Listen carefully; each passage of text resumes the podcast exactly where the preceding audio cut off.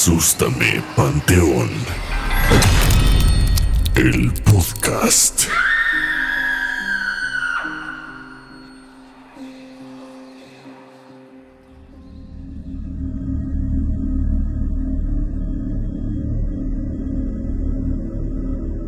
Buenas noches amigos, bienvenidos al capítulo 6 de la segunda temporada de Asústame Panteón, el podcast.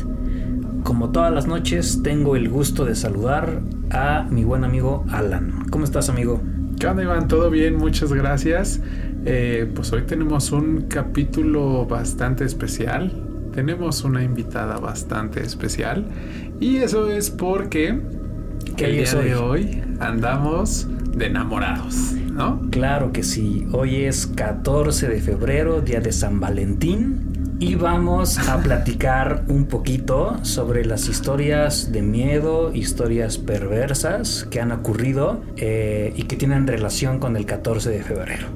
Pero antes de eso, vamos a presentar a nuestra invitada. Les quiero presentar comunidad a Fa, mi novia. ¿Cómo estás, Fa? Hola chicos, muy bien. La verdad estoy muy emocionada. Déjenme decirles que el set está padrísimo, ¿eh? Qué Muchas bueno que te gustó, le, pusimos gracias. ganas. Sí. oye. Se Ay. siente un ambiente tétrico, la verdad, desde que me siento aquí. Y qué mejor que porque nos han pasado cosas tétricas, entonces por lo menos que luzca tétrico también. Sí, sí, que haga match. Claro. Porque el día del amor es para hacer match, ¿no? ahí está. Así es. Ahí está el Eh, eslogan. No, hoy, hoy ando, pero mira, con a ver, todo. vamos a, a platicar un poquito sobre 14 de febrero, sí, pero Fa, a ver, antes cuéntanos, ¿te ha pasado algo paranormal, algo difícil de explicar o que te haya dado miedo? Eh, pues sí, ahora que me lo preguntas, la verdad sí me han pasado unas cositas paranormales. A ver, que venga. Fue cuando yo tenía 19 años, o sea, un- hace ya un rato. Eh, esto sucedió porque yo tenía un hermano que falleció, eh, él teniendo 20 años y yo 19. Y justo dos meses después de que él fallece, em, empiezo a sentir y a tener como estas situaciones paranormales. Eh, debo de decirles que pues yo tenía una relación muy cercana con mi hermano y como que eso me llevó a sentir como cosas raras. Y lo primero que me pasó fue que un día yo estaba en mi casa, esto fue como un mes después de que falleció él, estaba yo acostada de lado y recuerdo perfecto que tenía la puerta abierta en mi cuarto y mi mamá estaba en el cuarto contiguo con una tía platicando. Yo eh, caí como en un sueño profundo porque no dormía en la noche, entonces aprovechaba como en, en el día los ratitos que tenía libres y me dormía. Y yo me acuerdo perfecto que escuchaba que cuando se te sube el muerto, siempre es como boca arriba. Y a mí esa sensación me daba un poco de miedo y así me, me dormía de lado, como que tenía eso en la mente siempre, ¿no? Entonces me, me dormí de lado y empecé a sentir una presión en la espalda como si alguien me estuviera empujando, así literal. Como si con dos manos me empujaran. Ok. Uy. Este, yo no sabía si estaba dormida, despierta, pero yo sentía que alguien estaba viniendo hacia mí. O sea, sentía que alguien se acercaba y entre sueños o no sé, yo abrí los ojos y vi perfecto una mano que me estaba abrazando. No inventes. Y esa mano la vi como con destellos, o sea, como con muchísima luz, tanta que como que no veía bien, no alcanzaba a ver bien. Como si irradiara luz el brazo. Exactamente, ajá, como si viniera con luz, porque apenas si yo alcanzaba a ver el brazo y el color del, del suéter que tenía, yo sabía perfectamente que era mi hermano, pero me empezó a dar muchísimo miedo porque no me podía mover, no podía despertarme, y yo alcanzaba a ver mi brazo acostada y lo quería mover y no podía, o sea, como si todo mi cuerpo estuviera paralizado, súper O feo. sea, más que miedo era como este estrés de la situación. Claro, un Ajá, estrés ajá. este horrible porque nunca había sentido eso. Y yo sabía como había leído antes de que qué sentías cuando se te subía el muerto. Y pues yo dije, bueno, me está pasando eso, pero qué horror. Y yo entre mis sueños gritaba, mamá, mamá, mamá. Y pues nada, me desperté y fui corriendo con mi mamá a decirle, mamá, te estoy gritando. Y me dijo, no, o sea, te- yo te vi dormida y jamás te escuché gritar, hija, ¿qué te pasó? Y yo así súper alterada, pero pues fue el momento, ¿no? O sea, tú convencida de que sí le estabas gritando. Yo, su- yo en mi mente le gritaba y le gritaba fuerte, así de mamá, mamá, mamá. Pero pues no, al parecer no, nunca grité. Eso, eso que dijo Favorita me recuerda un poco a algo que tú nos contaste, Alan.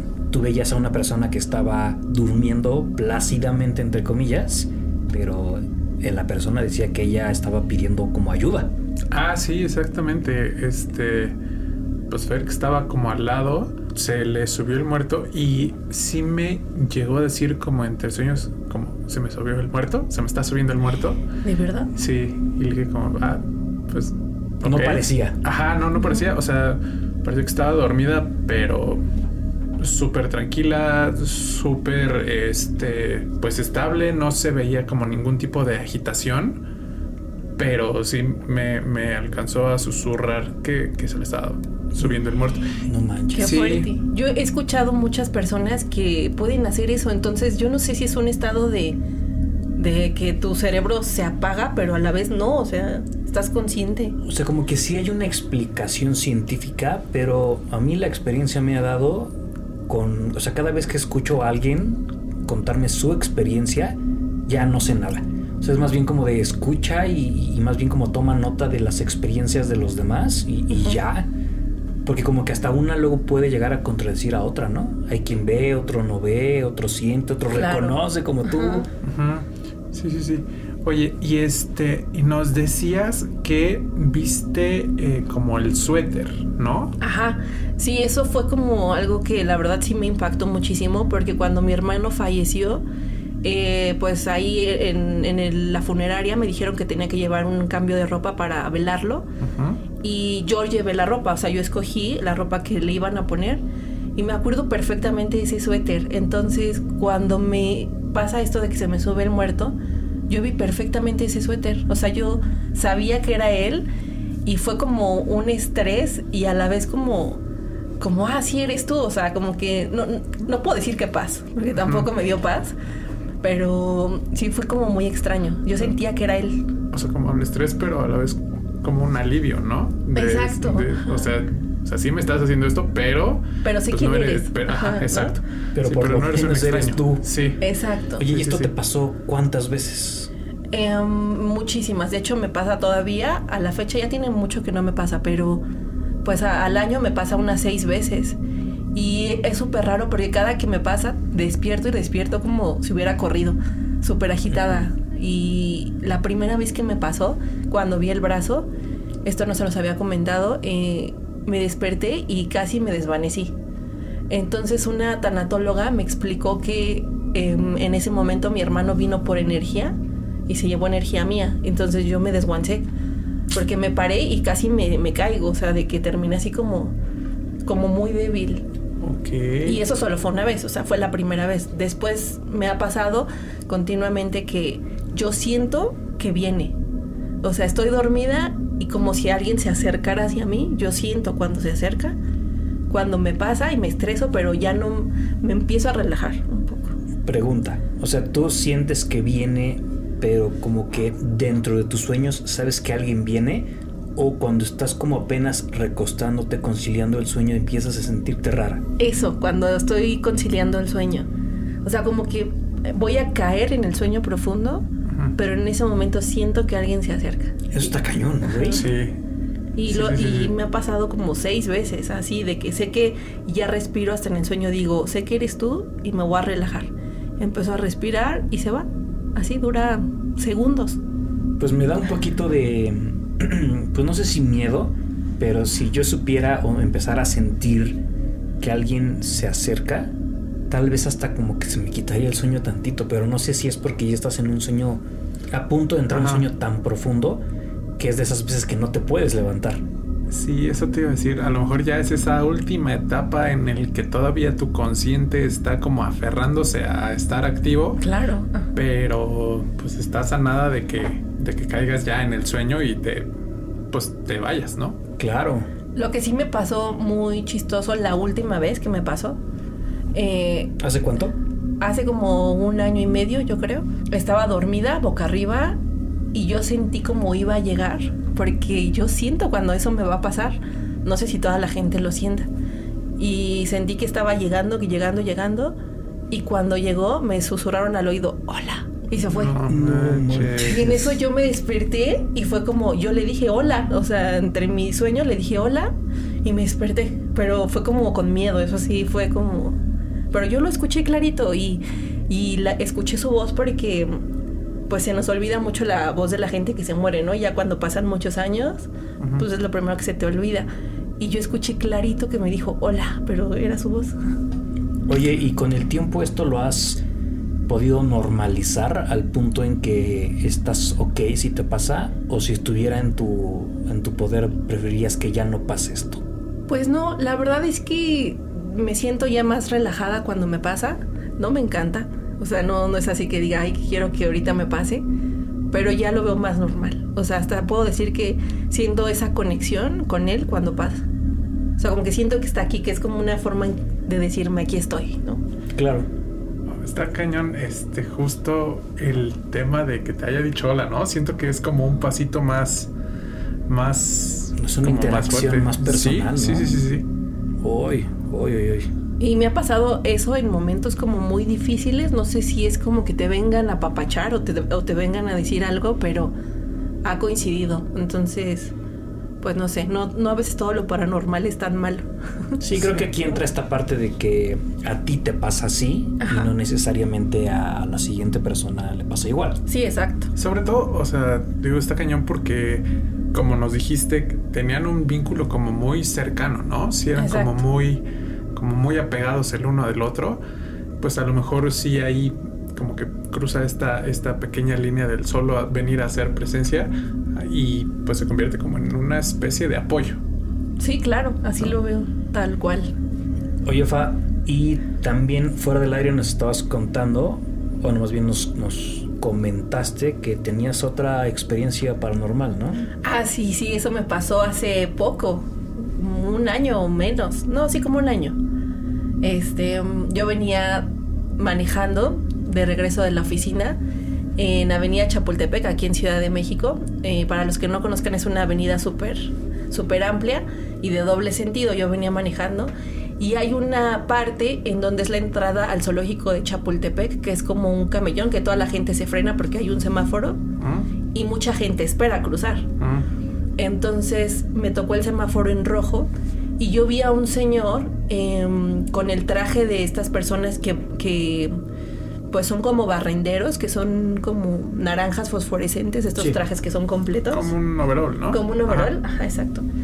Y yo lo vi parado, pero me llamó muchísimo la atención porque el señor estaba muy viejito. Y entonces dije, ay, pues no sé, como que me dio ternura verlo. Y vi que al lado de él estaba un chavo y que lo venía agarrando del hombro. Y el chavo se veía mucho más alto y muy joven. O sea, yo lo vi como de unos 15 años y hasta dije, wow, tan chiquito está trabajando y me llamó mucho la atención eso.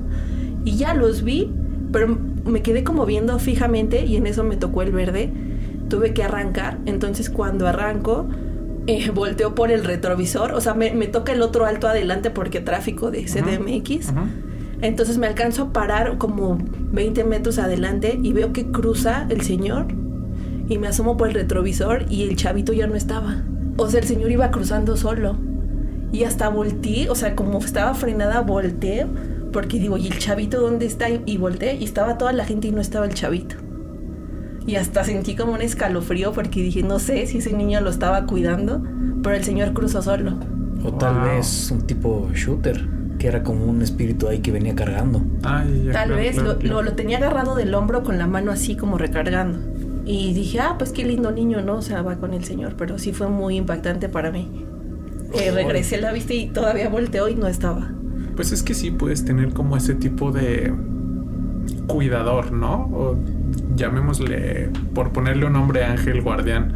Exacto. O sea, a lo mejor es pues como lo que te pasa a ti, algún, algún miembro de su familia que pues lamentablemente falleció y que pues como que deciden hacerse cargo o estar cuidando al pues a las personas que se quedan y que tuvieron esa, Sí. esa conexión. Sí, definitivamente yo creo que eso sí existe y también creo que exista en, en el lado negativo.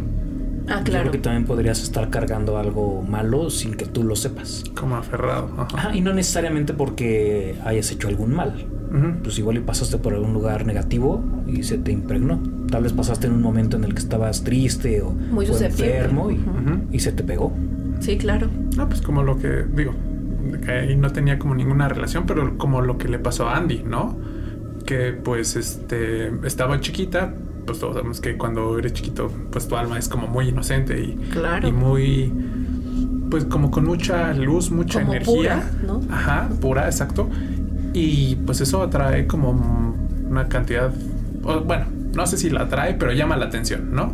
Quiero pensar de este tipo de seres de luz o de obscuridad. Claro, completamente de acuerdo.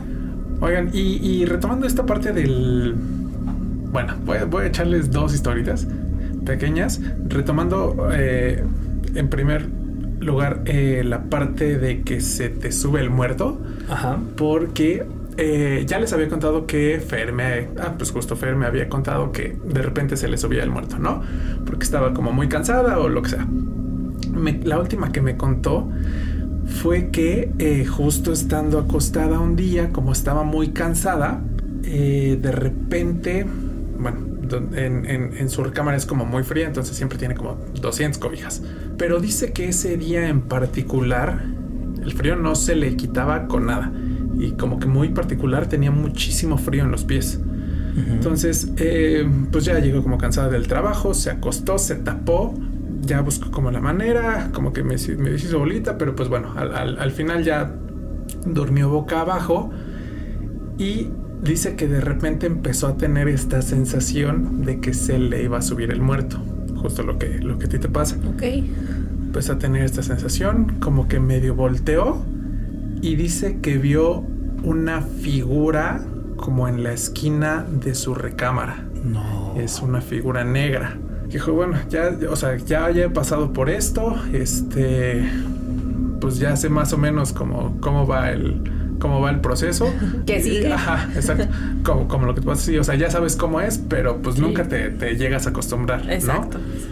y que de repente como que enfocó un poquito más y dice que vio como que esta figura negra ya tomó un poco más de forma y que parecía como una viejita, No. Pero dice que, o sea, dentro de su familia como que no lo ubicó como un miembro de la familia, o sea, no, no conocía a esta viejita y que de repente esta viejita se le empieza a acercar, se le sube, ella, Ay, no puede ser. ella siente la presión en el cuerpo y lo que, uy, me dio hasta... No, estoy igual. Yo también me. No, no, no. Y dice que lo que la sacó completamente de onda es que ya teniendo como el cuerpo arriba, esta viejita le dijo, ¿ya se te quitó el frío? No, no, No, cierto, no, Alan. no, cuando me lo contó, dije, esto, esto lo tengo que contar. Esta No. historia No, a viene mí- directo al podcast. Me pasa eso y me desmayo en ese momento. Sí, dice que, bueno, ya este, como que empezó a rezar y ya sintió como se le levantó el, el cuerpo, como... ya Ella, como que ella tu- estando boca abajo, Ajá. se le subió. Que ya se, le, se sintió como se le quitó el peso de encima, que ya como que todo empezó a, a- a volver a la normalidad, pero híjole, qué, No, no, no. qué perra el cuero. Yo no hubiera dormido ahí en ese día y nunca más. No, O sea, qué horror. Y aparte, ¿cómo le dice eso, no? Ya se te quitó Ya el frío. o sea, te- ¿Qué le frío. pasa? Es que eso, por más que lo pienso, es más, cada vez que lo vuelvo a pensar es más macabro. Sí, claro. Sí, ¿Quién es esa viejita? O sea, no, ni idea. Está O sea, yo, yo lo tomo como que, pues igual ahí parte, pues como que la quiere cuidar, pero... Y tal vez que no. Perro miedo. Sí. Sí, perro. claro, hasta me recuerdo por un momento, todo me recuerda a películas a mí. Ajá. En la de Insidious, cuando la abuelita dice lo que vio en su sueño y cómo ve al demonio en la esquina negro y le señala ajá, qué sí, sí, quieres sí, sí. y señala al niño, algo Ajá. así me imaginé con Sí. Exacto, sí, sí, sí. exacto. Tengo la piel no. erizada. Paso, paso, paso. No, estuvo muy perra esa historia cuando me la contó. Pero ella, o sea, ella no se despertó en el momento en el que le dijo eso. O sea, se esperó a que. No, no, no, se- o sea, sí. se fuera. Sí, todo pasó. Dice que eh, justo empezó como a rezar y a, a decir como que todo el, el recital para que, Ajá. como Ajá. del procedimiento, para terminar el procedimiento de que se le sube el muerto, pero que ya no, como que no, no pudo dormir muy a gusto esa noche y la justifico Esa totalmente. noche ¿eh? y, y- y el resto de las noches. Sí, Qué fuerte, pero ves como, o sea, a ella y a mí nos pasa lo mismo, sentimos cuando viene eso. Sí. Qué raro. Es muy raro. Afortunadamente nunca me ha pasado eso. Y lo de Fer, pues espero que nunca. Sí, ¿no? Tenías otra, ¿no? Me dijiste. Sí, este está como un poco más light, la verdad. Este y va también como relacionado a pues a, esta- a estos lazos familiares, ¿no? Que tienes y pues cuando uno se, se adelanta. Eh, pues durante la pandemia eh, falleció la hermana de mi abuelita Por eh, cáncer, ¿no? Nada relacionado directamente con el COVID, pero bueno, ellas siempre desde chiquitas pues fueron muy unidas, siempre este, pues digo, hermanitas, ¿no?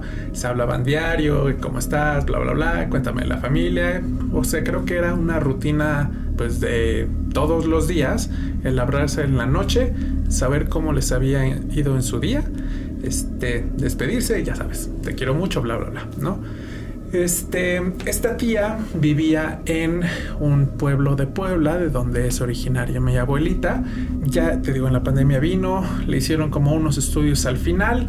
eh, ya vieron que pues estaba como muy complicada la situación, ya no iba a poder este, recuperarse para que ya no pasara como sus últimos días en un hospital y aquí en la capital y lejos de toda su familia, o sea, sus hijos y nietos y lo que sea eh, pues tomaron la decisión de regresarse al pueblo. Mi tía lamentablemente falleció y el día después de que nos avisaron que había fallecido, mi abuelita iba a ir en camino al pueblo para pues ya como que darle el- la última, pues como el último adiós, ¿no?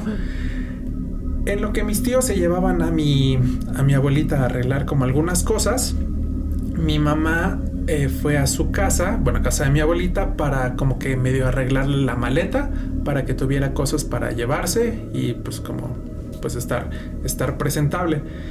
Dice mi mamá que ya en la noche, este, mientras estaba preparando la maleta, hay un pasillo que lleva hacia la recámara de mi abuelita, dice que, que estaba sola, de repente vio como una luz cruzaba el pasillo y como que se iba a meter a la recámara de mi abuelita. Yo Wow. pienso que es como la manera como del de universo o de la energía o el alma de mi tía como de despedirse, como de decirle, Claro. pues aquí estoy, Todo va a estar bien. todo va a estar bien. Ujú. Gracias por pues como esta conexión que tuvimos. Y Entonces bye. como que fue a, fue a despedirse. No, no le tocó a mi abuelito porque te digo que andaba afuera, pero mi mamá lo vio. Evidentemente sí le dio como miedo, sí fue como de, uy, ¿qué es esto? Pero sabía que ella era mi tía y que únicamente iba a despedirse. Entonces como que mi mamá dentro de sí dijo, tía, no te preocupes, mi mamá se queda como en, en buenas manos, aquí la vamos a cuidar, pues descansa. Wow. Pero... Sí, claro, no puedes comprobar, pero sabes que era ella, ¿no? Sí, Sí, claro, lo sabes. Que, o sea, me encanta eso, me encanta. Sí, sí está cañón como la conexión, ¿no? Sí, hay, hay varias historias que justo tratan como esta parte del último adiós, ¿no? Y que Sí. siempre pasa algo, hay una señal en, en- en algún lado que tú sabes perfectamente que era para ti. Exactamente. Que no son coincidencias, ¿no? Claro. Exacto. Oigan, pues miren, yo creo que ya, ya, ya echamos como mucho, mucho mucha platiquita. Vamos a meternos un poquito más a tema de, pues de Valentín, ¿no? De San Valentín. De Y, San Valentín. Iván, tú nos tenías unos datitos, ¿no? Sí, para antes de que empecemos como con estas historias macabras de, del Día de los Enamorados, vamos a platicar un poquito sobre el origen. El origen de San Valentín se sitúa en la Roma del siglo III, cuando el cristianismo comenzaba a extenderse. En aquellos tiempos había un emperador que gobernaba que se llamaba Claudio II y que le decían el gótico. Y le decían el gótico porque el tipo era como muy cruel, era muy frío. O sea, no por buena onda, ¿no? Sí, claro, ¿no? Exacto. Sí, sí, sí. Como que dando una idea. Me lo pues, imaginé. me lo imaginé. ¿Quién sabe? Bueno, en el siglo III, en Roma, Claudio III promulgó una ley que prohibía a los, joven- a los jóvenes casarse, porque en su mente la prioridad era siempre el ejército. Ay, qué horror.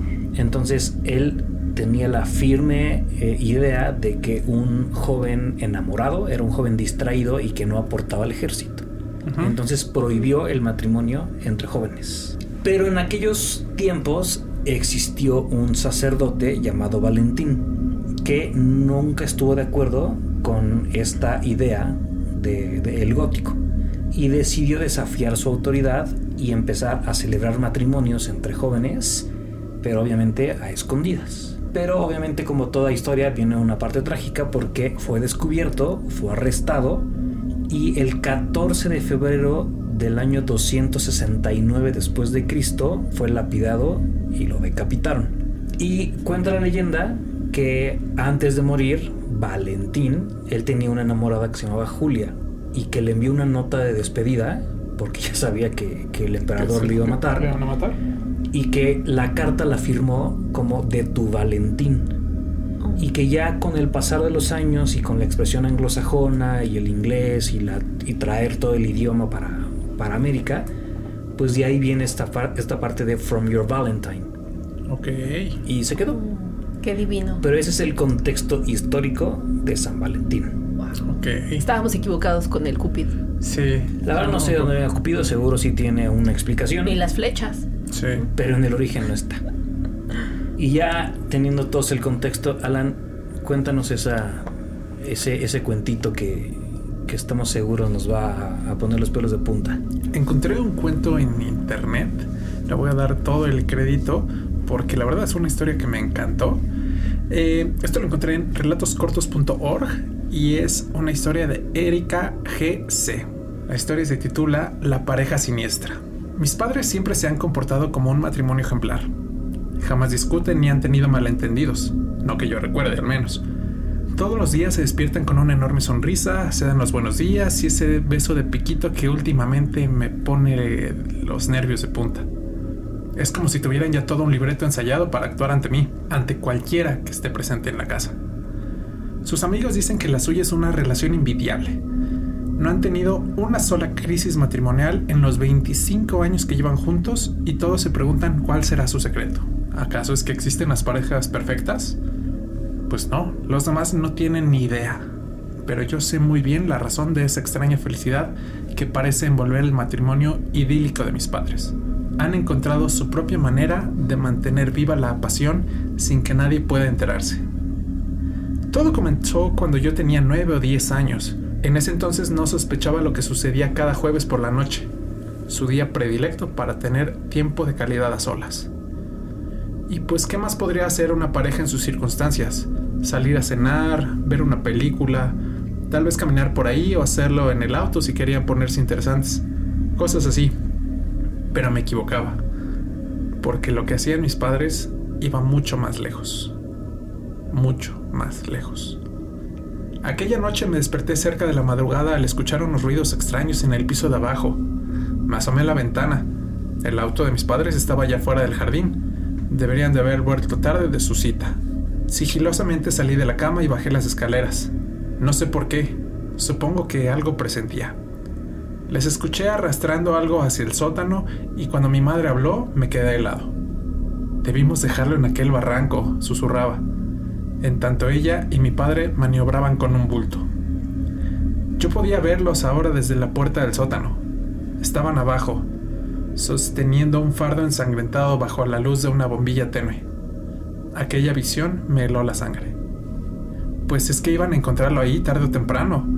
Pero no te preocupes, nos desharemos del cuerpo como siempre, dijo mi padre, en tanto abrió una puerta. Teníamos unos de esos calentadores viejos en el sótano. No era necesaria la calefacción eléctrica en la casa, pero mi papá había querido conservar todos los detalles históricos. ¿Te ha gustado cómo, los casam cómo lo casamos, no? insistió mi padre con picardía. Ese bastardo no se pudo escapar. Pobrecillo, no tenía hogar. Me encanta hacerle favores a los desamparados. Ellos no merecen vivir de esa manera. Los dos se besaron en ese instante y yo me escabullí de nuevo hacia mi dormitorio. No existen matrimonios perfectos, solo los que son más retorcidos que otros. Las parejas que se divorcian son más sanas que mis padres y de eso estoy seguro. Ellos habían sabido mantenerse felices a base de encontrar placer en la depravación de matar, en la complicidad de mantener un secreto en común. Todos los jueves, ellos regresan más enamorados que nunca. No manches, ¡Qué está, fuerte! está buenísima. Está re buena, ¿no? ¡Qué psychos! Sí. ¡Qué pareja tan enferma! Sí, está cañón. ¡Wow! No, y aparte, o sea, no solo está cañona la historia, sino que creo que es 100% real porque obviamente hay parejas que están matando por todos lados, que tienen Claro. hijos. Y que lo disfrutan. No, dejan, ¿No? ajá, lo disfrutan, pero aparte, pues igual y de en ese momento no le cuentan al niño lo que hacen y dejan que vuele su imaginación. No sé, no sé, está, está cañón.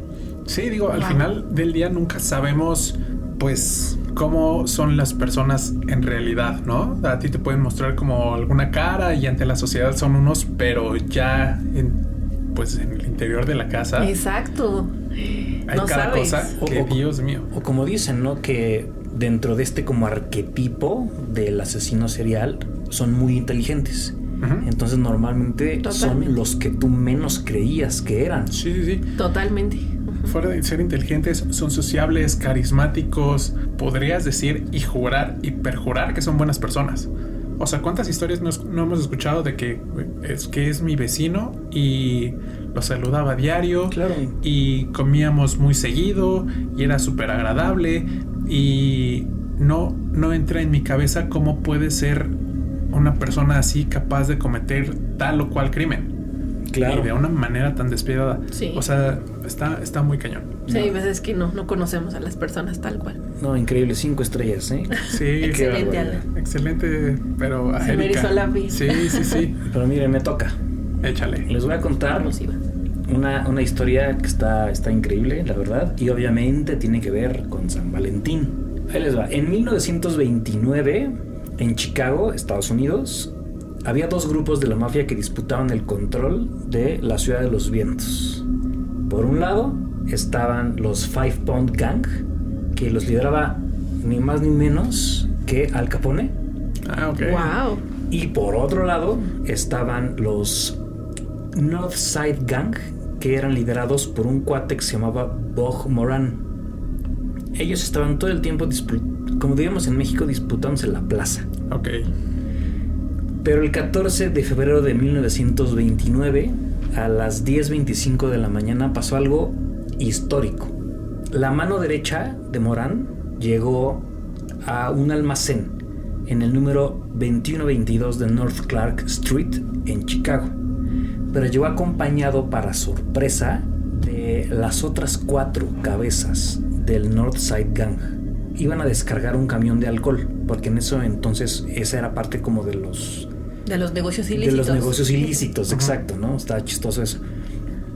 Llegan y cuando están a punto de entrar al almacén, llega una patrulla.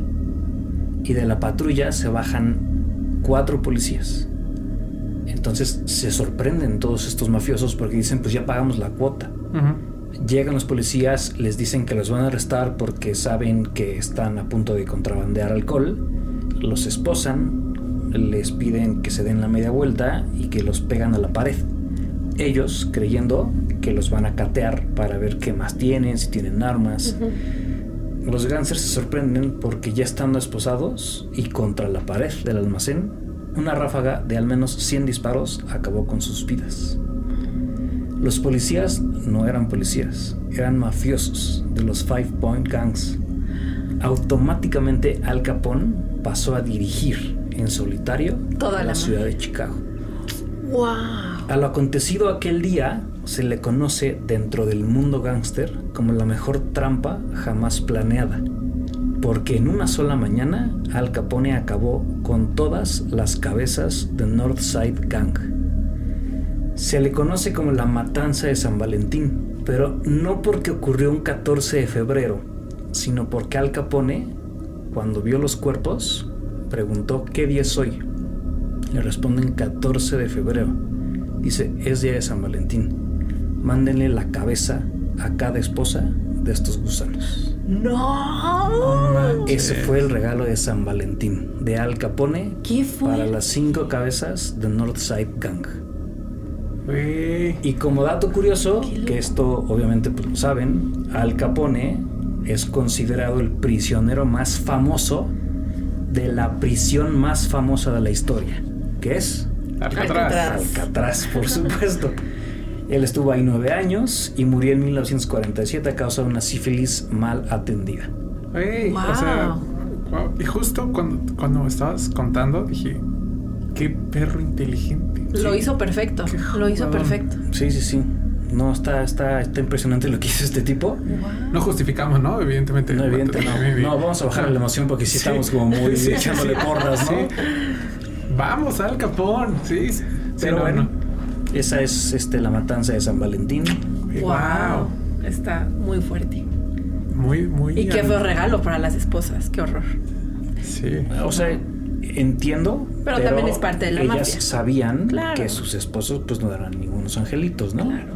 Es parte de, ¿no? Pero, Wow. pero a ver, Fa, cuéntanos algo. Qué fuerte. Bueno, yo les tengo una historia muy cortita, pero que me pareció muy interesante que vi en internet, que se llama Un creyente. Todavía no se sabe con exactitud quién la escribió, pero está como que entre comillas George Loring Frost. Ok. Ok. Así que ahí les va. Al caer la tarde, dos desconocidos se encuentran en los oscuros corredores de una galería de cuadros. Con un ligero escalofrío, la mujer le dice al hombre, Este lugar es siniestro. ¿Usted cree en fantasmas? A lo que él responde, Yo no. ¿Y usted? Ella contesta, Yo sí. Y desaparece. Oh, cortito pero efectivo. sí, sí, sí. Oye, ¿dónde encontraste esto? Desapareció. en la red, pero, o sea, es algo muy pequeño, pero me llamó mucho la atención.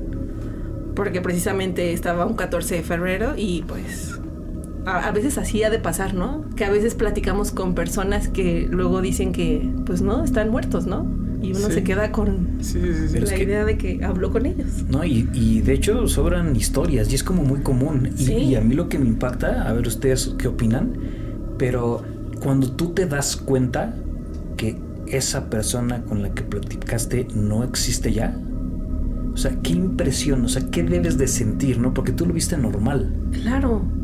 Hay gente que hasta dice haber tocado a personas que fueron a verlos y resulta que estaban muertos. O sea, ¿cómo tocas a alguien que está muerto? Que lo voy a hilar un poco también con lo que contaste tú, Alan, de, de cómo se despidió tu tía. Porque al final creo que dicen también que es gente que pues como que venía a despedirse de alguna forma de, de- de la persona a la que lo vio él según normal. Sí, sí, sí, sí. Qué fuerte. Comunidad, cuéntenos porque de seguro ustedes tienen historias de este tipo. Como de conocer a o de saber de alguien que platicó con un muerto y, obviamente no lo sabían. No, o sea, no me acuerdo si ya lo, si ya lo he contado en algún capítulo, pero tengo varias historias, bueno, al menos que conozca, Ujú. de que he escuchado de taxistas.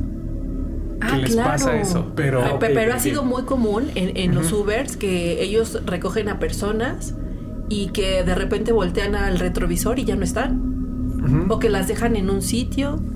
¿A qué Sí, sí, sí. maldito O miedo? sea, está cañón. Bueno, a mí me contaron una historia hace poco de que un taxista recogió a un señor en una esquina, lo llevó, lo llevó a su casa y el señor le dijo, espéreme tantito aquí, voy por el dinero para pagarle. Y se metió a la casa y él lo estuvo esperando y no salía y no salía. Hasta que el taxista se desesperó y fue a tocar a la puerta. Y le abrió una señora, le dijo, oiga, estoy esperando a un señor que me dijo que me iba a pagar ahorita, pero pues no sale. Llevo media hora esperándolo. ¿Cómo es el señor? Y que le, le di- dio las características. Y le dijo, es mi papá, pero falleció. Sí. Sí, ¿cómo sí, pueden sí. repetirse historias así, no? O sea, que todo el Sí, mundo sí, sí. tal vez conoce una o a alguien que le pasó exactamente eso. Sí, sí, sí, sí. Yo creo que es como, digo, una especie como de que a todo mundo se le sube el muerto y es similar las Ujú. historias de que sienten presión, que ven una cosita. Estas historias también son así como, es peculiar Ujú. lo muy parecidas que son. Sí. Muy. También me acuerdo de una llamada que hicieron a la mano peluda a un taxista diciendo que llevó a una... Ay, me acordé, me dio miedo. Que llevó a una persona al cementerio, pero él no entendió de mucho después que la llevó porque estaba muerto. Era así como dame rayo otra vez a mi tumba. No. sí. Esa historia me acuerdo perfecto de la mano peluda. Qué extraño, ¿no? Qué extraño cómo puede regresar alguien y físicamente ser una persona, pues viva, ¿no? O sea, es, es increíble, pero pobre taxista, ¿no? Sí. Sí, claro. Ya, La diabetes, Diabetes, verdad. completamente. Oigan, y hablando de, pues ahorita de cementerios y de coches, llegaron a ver el video de un Tesla. O sea, supongo que el, el que conducía fue a, pues como un velorio o algo así, a un cementerio. Y ya ves que eh, los Tesla tienen esta tecnología que detectan eh, figuras o seres humanos para que pues justo no las atropelles. Oh, ajá. Claro, ¿Te dio claro. miedo? Pero que justo, o sea, el coche estaba en medio del cementerio. No me preguntes por qué. Bueno, no sé si en medio, en medio, o a, o a lo mejor en alguna ruta. Estaba completamente solo el cementerio. Y el coche detectaba, no una, yo creo que fácil eran como cuatro o cinco figuras humanas y le No. aparecía en la pantalla No a- manches. del, del conductor. Guau, O sea, no. y está el video de que el, el conductor está grabando, dice, güey, ve, esta es mi pantalla, esto me está marcando, levantaba el teléfono y se ve que no había nadie alrededor. Pero el coche detectaba Wow. esos- esas figuras. Ah, ¿Será, que los Tesla ven cosas que nosotros no? Sí, Por eso no Qué tengo un. Tesla. Exacto. Obvio no, porque no me alcanza. sí, sí. sí. Por los fantasmas. Sí, Qué miedo. está muy cañón. Qué miedo. Es, eso está muy extraño. Es como lo que pasa en las cámaras, ¿no? Que las fotos detectan cosas que a veces el ojo humano no, no puede detectar, ¿no? Deberíamos de sacar un capítulo de cámaras de vigilancia Claro. y un Ujú. capítulo de historias de cementerio. Sí, Hay sí, sí, totalmente. muchísimas historias. Sí. Yo me Hay hasta videos. Y yo me acuerdo, no les voy a dar como un adelanto porque no la voy a contar porque creo que para ese capítulo estaría buenísima. Ujú. Pero a mí me contaron una historia de un. ah, pues justo del señor Joaquín, que era el guardia de seguridad del edificio donde vive mi mamá. Él contaba una historia en un. de un cementerio. Que a su. a su hijo, creo. Se le acercaba un. O sea, fueron a visitar a un familiar que estaba ahí. Fueron a limpiarle la, la tumba y así. Y que él veía clarito cómo había un, una sombra que le hacía como señales. No. No voy a contar más, pero el señor Joaquín sirvió como de canal de comunicación. Qué, Qué fuerte. loco. Sí, hay que, hay que, hay que, preparar ese capítulo. Tengo la piel chinita. O sea, no. Oye, este. Me acuerdo que tenías otra historia, ¿no? Ahí guardadita. Obvio, tengo otra de 14 de febrero. Venga. Y es este una historia que nos va a encantar porque es real. Wow. Esto, esto Venga, pasó venga. realmente en la Ciudad de México. Para quienes ubican la Ciudad de México en la colonia Narvarte Poniente. Wow. O sea, la historia de, de entrada me la cuenta mi mamá. Ella fue la que la vivió. Ok.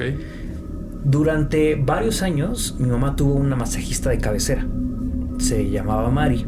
El origen como de este vínculo es que Mari vivía en el edificio donde vivía mi abuelita, la mamá de mi mamá. Y en ese edificio no solo vivía Mari, su esposo y su hijo, sino vivía también su suegra, la mamá de su esposo. Ok. Y el departamento era propiedad de la suegra. Pero cuando se enteró, pues que Mari, o sea, que su hijo se iba a casar con Mari y así, pues les dio ese departamento en ese edificio. Ok. Ese es el contexto. De ahí conoció mi mamá a Mari. Ella fue su masajista de cabecera, les digo, pero por alguna razón se separaron un tiempo. Y más o menos por el 2000, 2002, mi mamá volvió a encontrar su número y le marcó para ver si todavía estaba dando masajes. Le dice que sí y le pide pues que otra vez venga a darle masajes. Y así estuvieron unos meses, pero obviamente mientras ella le daba el masaje, pues chismecito, ¿no? Claro. Le decía María a mi mamá que la no, o sea, que ella se sentía enferma, que se sentía muy débil, muy cansada y que no entendía por qué. Que ella había ido con algunos eh, médicos. La verdad es que creo que aquí hay, algún- hay un punto clave, porque no eran como tal médicos, eran, pues, ¿cómo decirlo? Pues como doctores de pueblo, no sé. Como, curanderos. Como prácticas, como curanderos. Como Ah, sí, o sea, gente que no estudió medicina, pero pues tiene fama de que, de que le sabe. De que cura. Claro. Ajá.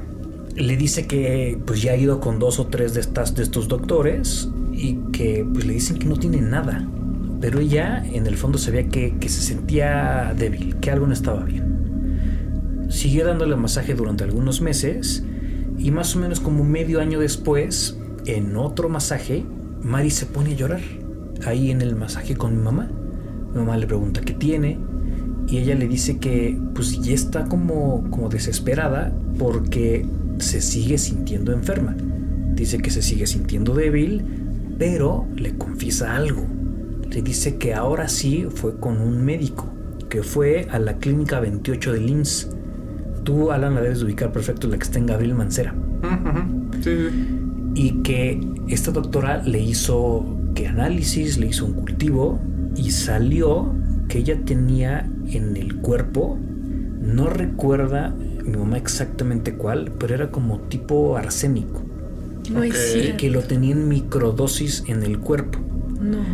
Y que por eso es que como que se sentía mal, pero no estaba tan mal porque eran en dosis muy pequeñas. Y le empieza y le dice así puntual, Mari, alguien te está envenenando. Claro. Entonces, Mari en ese momento como que hila cosas y le cuenta a mi mamá que ya había tenido problemas con su esposo y que de hecho ya había descubierto que él tenía un amante que estaba en el edificio donde ellos vivían y que estaba convencida de que se quería deshacer de ella. Mi mamá obviamente pues no más bien como que le escucha, ¿no? O sea, no es como que le dice haz esto, haz lo otro, ¿no? La doctora le dijo tienes que levantar una denuncia porque esto es un intento de homicidio. Sí, Claro. Pero no quiso, no quiso porque seguramente pensó en su hijo, pensó en pues que se iba como a destrozar la familia, que no tenía dónde llegar, porque recordemos, pues él era el dueño del departamento, o sea, su mamá, pero al final, pues Sí, a- sí. del lado de quién va a estar, ¿no? Sí, sí. Claro. Resulta que mi mamá deja de ver a Mari unos, un tiempo. Un- un- unos meses después, mi tío, el hermano de mi mamá, se encuentra a Mari y le, y le- y le dice a mi mamá, ¿qué crees? Me acabo de encontrar a Mari y está irreconocible. Es una auténtica viejita. Casi no podía caminar, prácticamente traía una andadera, alguien que le ayudara a caminar, que era como si estás vi- estuvieras viendo un anciano. Pero que lo que más le impactó fue que cuando la vio a los ojos, en sus ojos se veía vacío. Ok. Como estas personas que están pero no están. Sí. Claro. Entonces cuando le cuenta esto a mi mamá, mi mamá dice, pues qué impresión, ¿no? O sea, este, lo- o sea al final el esposo la terminó matando. pues Matando. matando en vida. Un tiempo después, una amiga de mi mamá, que también es vecina de, de por ahí, le cuenta que ya había fallecido la suegra, la mamá de este tipo, pero que también ya había fallecido Carmen, que estuvo mucho tiempo enferma, que no sabían, nunca supieron que tuvo y que falleció. Obviamente lo impactante además de esto es que en esta historia específicamente triunfa el mal, porque Claro. este señor se logró deshacer de su esposa para quedarse con la amante y pues esperó a que falleciera su mamá y él se quedó con los dos departamentos. Y algo importante que se me fue decirles, Mari se dio cuenta que su hijo empezaba a sentir lo mismo que ella. Se empezaba a sentir cansado No y Mari ser. le ordenó a su hijo que nunca aceptara nada de comer o de beber que le diera su papá. Qué horror. El daño con Mari estuvo hecho. No, Sí. Y no fue, o sea, era como progresivo. Ujú. ¿Qué pasó con su hijo? No se sabe. Pero Mari no pudo recuperarse, al contrario, se puso mal y mal porque obviamente ella dejó de tomar y de comer cualquier Sí. cosa que viniera de este tipo. Sí, sí. Pero al final fue tarde porque al parecer estas microdosis de, lo, de la sustancia que haya sido fueron mínimas, sí, pero durante años. Sí. Terminaron matándola. Pero qué fuerte que termine así, ¿no? Sí, sí, sí. O sea, no. que, que gane el mal, ¿no? Y además, y luego es cuando dices, pues, ¿a qué hora entra el karma tú? Exacto. Sí. ¿En qué momento? Ajá. Digo, ya llegará, pero, pero qué fuerte que pues también ella pudo haber hecho algo para que fuera diferente, ¿no? Y no lo hizo tampoco. ¿Y qué tan cegado tienes que estar para que veas que esa es la solución, no? O sea, creo que es justo algo de lo que hablábamos el otro día, que no sé si, no sabemos si el mar nace o se hace, pero siento que sí tienes que tener cierta maldad y cierto, como mucha frialdad para que esa sea la salida que le ves a el problema que tienes, o sea, porque Sí. pues, o sea, Que sea su única opción, No, ¿no? no suena bonito, pero pues mira, ya estamos casados, ya no quiero nada contigo, digo, ya tuvimos una familia, ya vamos a separarnos, una solución que no sea matar a tu esposa, ¿no? Claro, soluciones hay. Claro. Sí, Y esperemos que el hijo, pues sí, esté vivo, ¿no? Pues sí, vivo Esperemos. y bien. Y sí, bien. sí, sí, sí. Pero bueno, esta historia sí también está muy perversa porque es, es real y sobre todo porque anda el mal. Y, y es un amor perverso, eso sí es un amor muy perverso, ¿no? Qué horror. Claro. Qué miedo. Pues bueno amigos, eh, hasta aquí el episodio de hoy. Espero que estas historias de San Valentín no las conocieran. Así que opinen con nosotros, cuéntenos qué les parecieron, escríbanos algunas si es que ustedes las conocen. Recuerden que tenemos Instagram y tenemos TikTok. Es asústame-podcast. Ahí estamos publicando los capítulos, los artes de los capítulos, eh, algunos este, adelantos para que ustedes puedan escucharlos. Así que vayan a, darnos follow, por favor. También tenemos el correo asustamepodcast.gmail.com. Obviamente ahí coméntenos lo que les pareció el episodio, pero en especial compártanos historias y evidencias para que podamos compartirlos con la comunidad y siga creciendo, ¿no, amigo? Exacto. Y pues digo, esto, esto también es como relativamente nuevo, pero todas las evidencias que nos manden las vamos a estar subiendo al, Instagram. Este, mándenos la foto, el video que tengan, eh, un texto chiquito como con un poco de contexto para también que todos nos adentremos dentro de su historia. Y pues ahí lo van a ver en nuestras redes sociales. Claro, y también obviamente denle seguir al podcast. Estamos en cualquier plataforma de podcast, la que sea su favorita, ahí nos buscan. Eh, activen la campanita para que les llegue notificación cada semana que subimos un episodio nuevo. Muchas gracias, Fa. Gracias chicos, la pasé increíble. Bueno. Aprovecho, recuérdanos eh, tus redes sociales, por favor. Pues mi TikTok estoy como fa con doble A guion bajo makeup porque hago videos de maquillaje por si me quieren seguir. Pues Súper. Obvio que sí. Sí, Amigo. sí, sí, sí.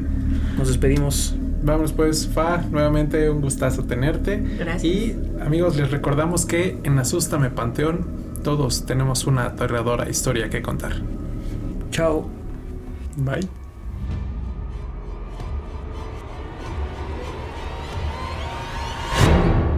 Asústame, Panteón. El podcast.